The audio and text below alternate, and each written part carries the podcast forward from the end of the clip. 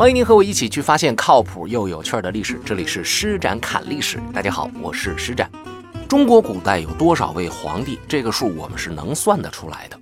不过呢，这些皇帝他们都用什么样的称呼？这个就不太好详细的说了。好像每个皇帝都至少有那么几个称呼方式。比如说啊，举例，朱元璋，对吧？有管他叫洪武皇帝的，对吧？他儿子朱棣有管他叫明成祖的，有管他叫永乐皇帝的，对吧？这就两个。哎，我这么一说，大家都明白了哦。皇帝他有自己的名，还有自己的号，哎，这个还有自己的谥号，还有自己的庙号，很多很多。我到了解到这一部分的时候，我基本上就是这么一个心态，就是我去，怎么这么麻烦啊？皇上为什么要这么多东西？其实呢，这个和最初的最初秦始皇设定“皇帝”这俩字儿给自己设的这个职称思想是完全统一，而且是从这儿来的。那“皇帝”这俩字是咋来的？我估计大伙儿。都是多多少少有这么一个印象，对吧？公元前二百二十一年，秦国兼并了六国，实现了全国的大统一。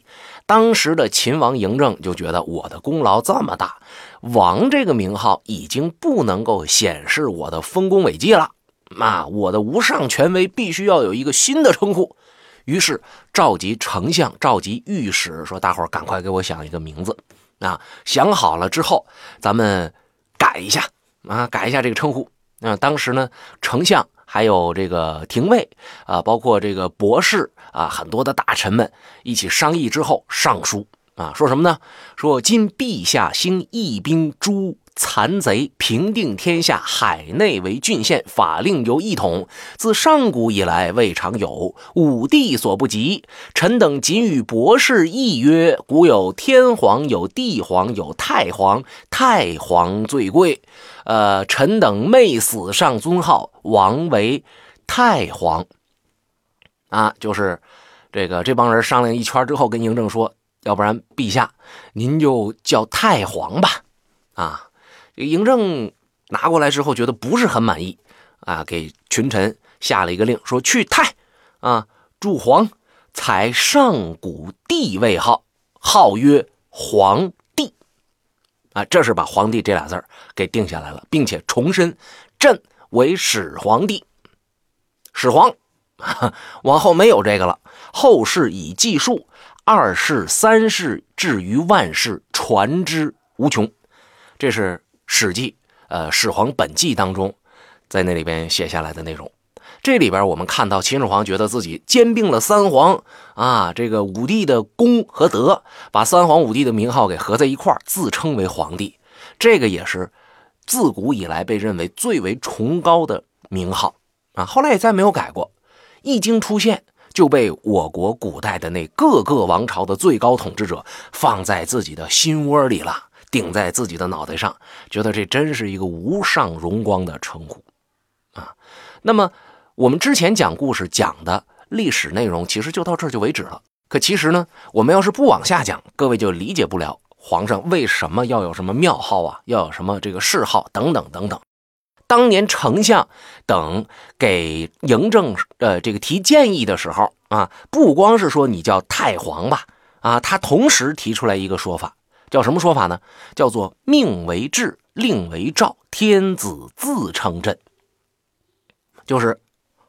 秦始皇、嬴政啊，跟大臣们说：“你们给我想个名字。”大臣们呢，发动了主观能动性，他们自己除了帮陛下想了一个皇帝的称号以外，他呢还能够在这里边呢，哎，在帮着陛下想出一些确定陛下确实是和别人不一样的地方。首先，第一点，呃，“朕”这个字只有天子能够自称了，而且说说这个天子说的话。啊，那就是制度，天子下的命令，那就是诏书。哎，这是和给皇上起名的这个这个提议一起交到嬴政那儿去的。名字嬴政取了一个字但是后面这一段嬴政觉得非常得他的心，于是就把这种名位制度给保留下来了。那我们知道秦始皇呢，他没做很长很长的时间的这个这个春秋大梦，他的这个秦朝很快就灭了。那么在他死后灭了的这个秦朝被汉朝所取代。汉朝我们知道，刘邦当年啊，他和项羽争夺天下的时候，刘邦手下的这些呃能人们就把秦王王宫里边的呃政治文件啊，包括规章制度啊、法令啊这些很重要的东西就拿走了啊。为啥说项羽当不了皇帝，刘邦能当皇帝呢？就其实他们在。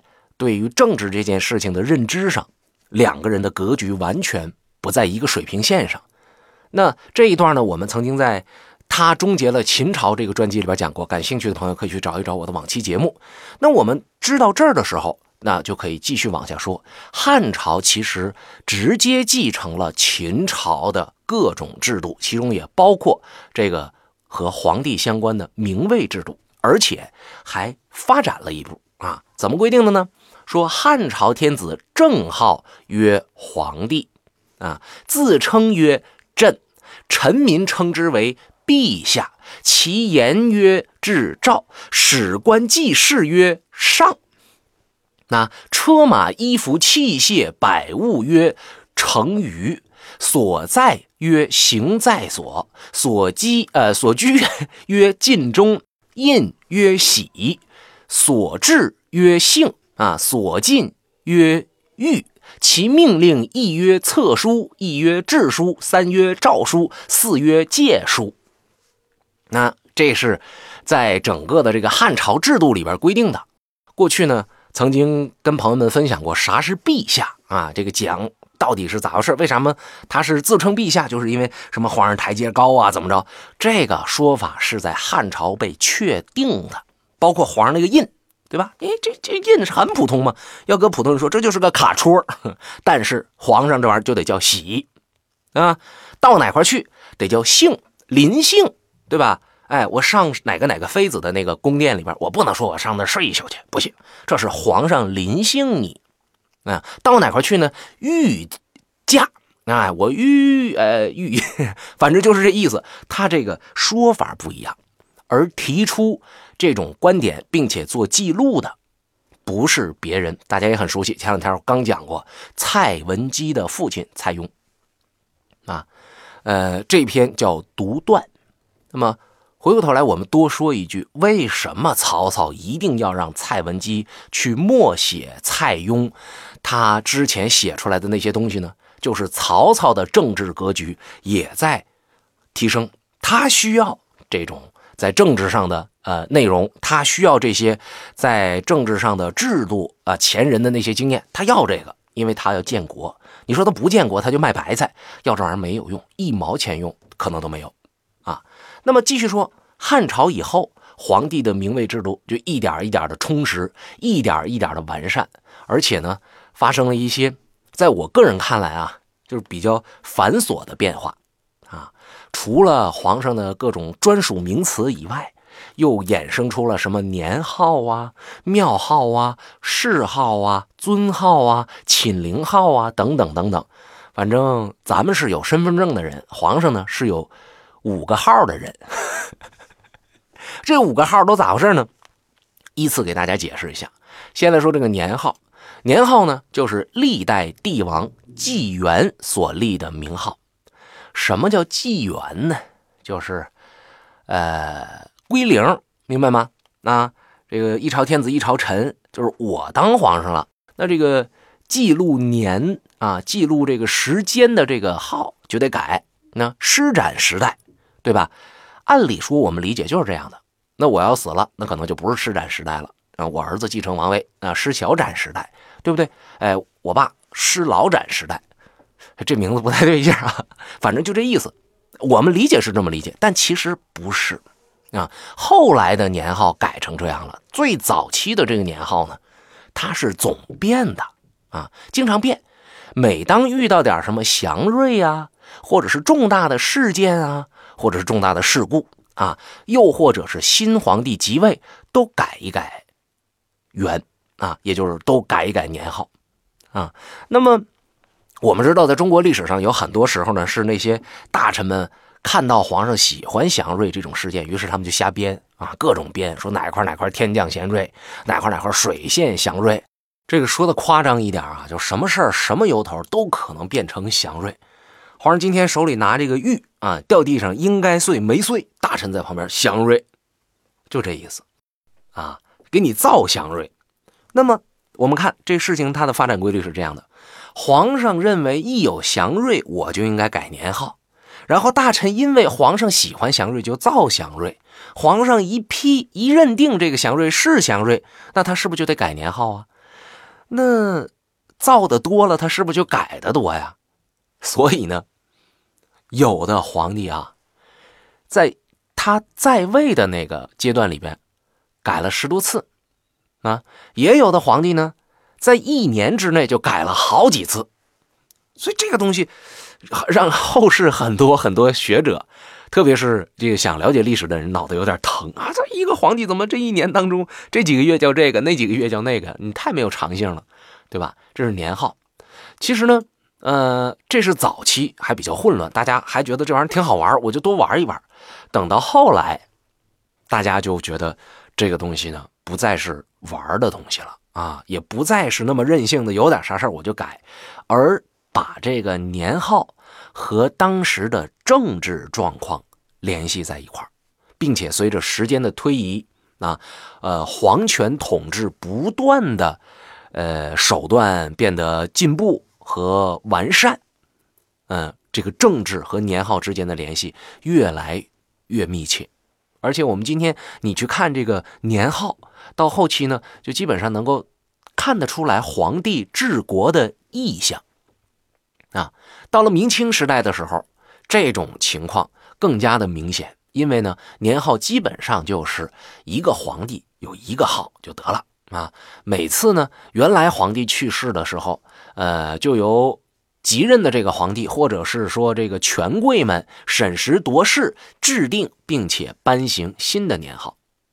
那么这个年号是怎么体现皇帝的政治意图的呢？非常简单，从明朝开始啊，明太祖朱元璋年号是洪武，体现的是什么呢？他以武定国的尚武思想，对吧？哎，那么朱元璋尚武，他的继位者朱允文年号是什么呀？大家都知道建文啊，建文和洪武一文一武一对比，你就能发现了哦。朱允文不想继续延续爷爷的方式和方法，他要建立文治。后来明成祖朱棣取得帝位，改年号为永乐。哎，我跳出文，跳出武，我比你们。都要高一层，为什么呢？一个文一个武，不就讲的是方式方法吗？哎，我讲希望，我希望造就一个永远安定、祥和、欢乐的局面。你看，这就是连着三个皇帝，哎，他的这个年号的改变。到了清朝的时候啊，呃，慈安、慈禧俩太后垂帘听政，当时呢，弄一个小皇帝来，呃，年号定的是什么？定的就是同治。啊，一同治理，等等等等吧。我刚才说的这个都是比较有代表性的，所以到后期呢，正像我刚才所讲，你一看这个年号，就大概知道这皇帝到底想要干啥，或者说皇帝身边的权贵们他们到底想要干啥。这是年号，庙号呢？这个我估计皇上们都不想要庙号，为啥呢？因为所谓的庙号是死了以后受到后世祭祀的庙宇的称号啊。你得死了，你才能有这个。你不死，你要这干嘛呀？对不对？你特别是皇上，那怕死怕的。我享有人间一切的富贵，享有人间一切的美好，我拥有权力，我拥有天下，我为什么要死呢？是吧？我不死才好呢。所以他当然不喜欢庙号。那，但是你人难逃一死啊。按照古代的宗庙的制度。啊，呃，只有同时祭祀的几世祖先才可以建立庙堂，也就是所谓的九庙啊，或者是这个七庙啊，等等等等。但是庙以藏主列招募，啊，这也是蔡邕在这个独断里边写的。他那意思是什么呢？是象征着雇主在庙堂当中接受后人和群臣的朝拜。这个庙号是按照嫡传世系来进行编排的。由于庙的数额有限，不是每一个皇帝死了之后都能够获得这种待遇，所以呢，要根据死去的皇帝的世系以及在王朝政治当中的地位来确定他被祭祀的地位。啊，凡是能够享受到这种地位的、这种格局的，都被称为祖，或者称为宗。祖宗、祖宗就是这么来的。嗯，开国的皇帝一般都是什么什么祖，比方说高祖、太祖等等。其后呢，一般都被称为什么宗，比如说太宗、世宗等等。这些什么什么祖、什么什么宗的称号，通称为庙号啊。呃。既然说不是每一个皇帝都能够有庙号，那么我们就来大概看一看这个比例大概是什么样子的。西汉十二个皇帝称祖称宗者只有五个，东汉十三个皇帝称祖称宗者只有七个，两晋前后一共十五个皇帝称祖称宗者只有六个。那说到这儿，有的朋友就觉得心里边觉得有点纳闷你说皇上那么有钱，他啥都有，是吧？要个庙号能怎么着？不就俩字儿吗？对不对？庙小我再盖，全天下都是我的。我我盖个一万平的，我盖个十八层的，哎，十八层地狱，我盖个十七层的，对不对？那有什么不行的呢？就不行，制度约束你。为什么要有一个制度去约束皇上呢？朋友们，非常简单，皇上已经是天下最尊贵的人了，已经没有什么能够影响到他的了。那么，他怕啥呀？不就怕死吗？啊，那如果你在不能够在死这件事上给他一点约束的话，那皇上不无法无天了吗？想干啥干啥，为所欲为。虽然现现实是他有机会为所欲为，但是活着的时候呢，有那个大臣和他抢权力啊，有外戚跟他抢权力，对吧？死了的时候呢？他也得寻思寻思，考虑考虑，说我能不能得到一个庙号？哎，所以皇上呢，要想要庙号，他就得注意注意自己的言行，注意自己在做工作时候的这个成绩，要不然就没庙号啊。做的不好就没有，很残酷，很现实。呃，这种庙号待遇上有区别的做法呢，皇上当然是很反对的啊，因为即便是能得到。他也不确定你会给我一个啥，啊，是不是能得到这个庙号呢？他觉得，哎呀，心里没底，所以他不舒服啊。所以，呃，这个很多人啊，所以想要要求取消庙号啊。于是呢，在唐代以后，皇帝的庙号制度有了很重大的演变啊。呃，唐朝以后，凡是皇帝死了都有庙号，开国的叫祖，其余的。都称宗，那这是什么呢？这个就是在加强皇帝的绝对权威。这也是我们讲说皇权一直在进步。到了清朝的时候，皇权进步到呃传统社会的顶点。那进步体现在哪儿啊？就是他啥都会，啥都懂了，试错都让祖宗试过了。到他这儿，他啥都给你封上了。你想左右他？正常情况下，王朝如果没有其他大的变化，你绝对撼动不了皇权，一丢丢都撼动不了，哪怕是挑战他的权威都不行。什么叫君要臣死，臣不得不死？我不想死，我不得不死。啊，所以我们说这庙号这个制度，也是体现着我们刚刚所说的这个权威这件事儿。谥号是什么呢？啊，谥号啊，这个也是一个，呃，死了之后。啊，按照他的生平事迹给他的一个评价的称号啊，这种评价呢，一般都是或者褒或者贬。其实谥号在西周就已经盛行了，但是到秦始皇这儿，因为他觉得你要是弄谥号的话，你这不还是挑战皇权吗？对吧？啊，我死了让儿子评价我，让我的大臣评价我。这是什么道理啊？不行，我得把这个去掉啊！不让后人对自己有所指点啊！你可以指点我吗？你不可以。更何况普通人都知道，你可以指点我，你不能只对我指指点点。那皇上死之后，我哪知道你怎么指指点点我呀？所以秦始皇不干。但是到汉代以后呢，又恢复了这个谥号的制度啊，并且在里边增加了新的内容啊。为什么？呃，汉代要增加？或者是恢复这个谥号制度呢？不是说他不在意皇帝的尊严了，而是希望保持皇位的正统，提高已故的和当今在位的皇帝的权威统治。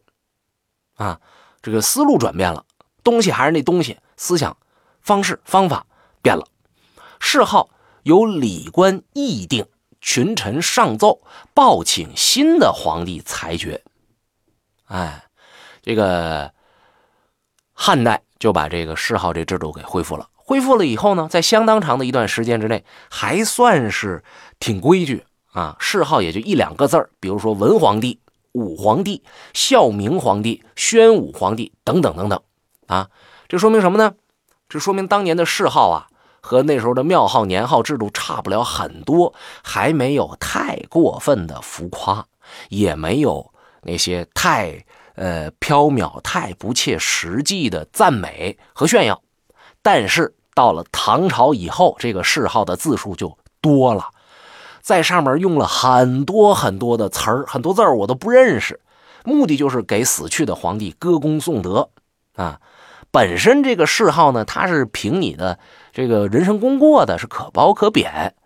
可是呢，啊，后来我不说唐代以后这事儿就就变了，不管你这人啥样啊，都得给你往死了捧。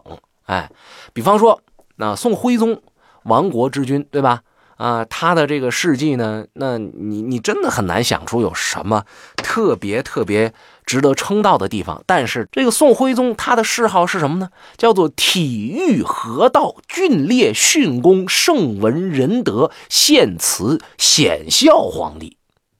你说宋宋徽宗，宋徽宗不这这些字儿我虽然都认识啊，但你看这里边那些词儿，圣啊，宋徽宗称得上圣吗？然后仁德啊，呃，献慈显孝，哎呀，这都是好词儿，啊，反正就是歌功颂德。这是宋徽宗这是一个典型代表。再说以慵懒啊，以这个迷信啊，甚至二十多年不见朝臣的明世宗为例，这大哥的谥号居然是。钦天吕道英义圣神宣文广武弘仁大孝肃皇帝，你看这里边那词儿，开国皇帝朱元璋也不过就是洪五年呗，是吧？那个孙子是建文呗，也就一文一武这俩字呗。哎，你作为后代的明世宗，你有什么权利用文和武这俩字一起用啊？还大孝，还严肃。哎，他那里边倒也有两字是。挺切合实际的，他不是迷信道教吗？哎，这里边写履道啊，就是呃履行道家的这个这个责任啊义务啊，反正说的特别特别的好听啊，真是，呃，这这语言真是一门艺术。但是呢，回过头来我们今天再去看，你与其说是歌功颂德，但捧杀呀，现在有一个词儿叫捧杀，你给他捧的太厉害，反而让人觉得好笑。接下来我们讲尊号。这个尊号呢，是在谥号的基础上发展出来的。当年唐高宗李治在当政的时候，接受群臣公开的吹捧，把他捧成什么叫天皇大帝？哎，这是尊号之始。你说本来皇帝就已经是至尊至贵的称号了，还非得在这皇帝的行列当中再突出我一把？哎，尊上加尊，荣上加荣，是吧？然后李治是这样，武则天呢？叫则天大圣皇帝，哎，所以你你这这个，反正今天话是这么说，谁不希望别人夸自己呢？对吧？啊，谁希望别人羞辱自己呢？嗯，这个我们也倒是能够理解。再回头看唐玄宗啊，在位的时候多次上尊号啊，他的这个尊号呢叫开元天地大宝圣文神武孝德正道皇帝。每次上尊号都加俩字儿啊，那个意思就是我特别厉害啊。那尊号为啥会存在呢？我现在估计想一想，就是谥号这东西不是尊号的呃前身吗？是吧？但是谥号不得死了以后才能有吗？皇上觉得我好像觉得等不到那一天了啊，我等不到看到自己的谥号了，干脆我活着的时候就把这事儿给我办了吧。我就想看看你们是怎么夸我的。所以，当然，这个。皇上还在世的时候，让你给他想号，你必然给他说个好的呀。你心里再恨他，你也不能当他面骂他呀，对不对？哎，这是尊号。呃，还有一个呢，叫做寝陵之号。这个其实呢，就是对每一个皇帝死后的坟墓的专属的称呼。嗯，你看皇上很特别，是吧？哎，死了之后，他的这个坟墓也有一个专属的称呼，他处处都和普通老百姓不一样。那么这个死后的这个称呼呢，也就一般是根据死去皇帝一生的行事的活动特点来加以概括。比方说茂陵、昭陵、乾陵等等等等。那么。呃，我们知道中国古代的这个陵寝制度在战国时期出现，东汉的时候呢确立啊，它呢是作为推崇至高无上的皇权、维护统治的一种手段，被历代的继任者所继承。皇上生前就开始大规模的斥巨资去营造自己的陵墓啊，并且设专门的官署来守候。以及日常的扫洒祭祀啊，总之他活了享受的富贵，死了他也想一起有，一起要啊。那么寝陵号呢，就包括像世戏呀，哇，吹捧啊，或者是怀念呐，或者求保佑吧，求关注吧，这种多方面的因素啊，去编这个名字。总而言之，我们看到。这个皇上的名字有好多，而且越来越长，越来越夸张。不过在这儿呢，咱也别嘲笑皇上，因为皇上也是人啊，是人他就有喜怒哀乐，他就有自己的弱点，也有缺点。咱普通人一样一样的。比如说啊，这几年我的朋友圈里突然就流行改名字了，而且呢，改的名字也是越来越长，俩字的变仨字，仨字变四个字，对吧？你你你现在就有一种错觉，就是你要是不改个名出去，你好像都照别人少点啥似的。其实一想，不和皇上一样吗？大家都是人嘛。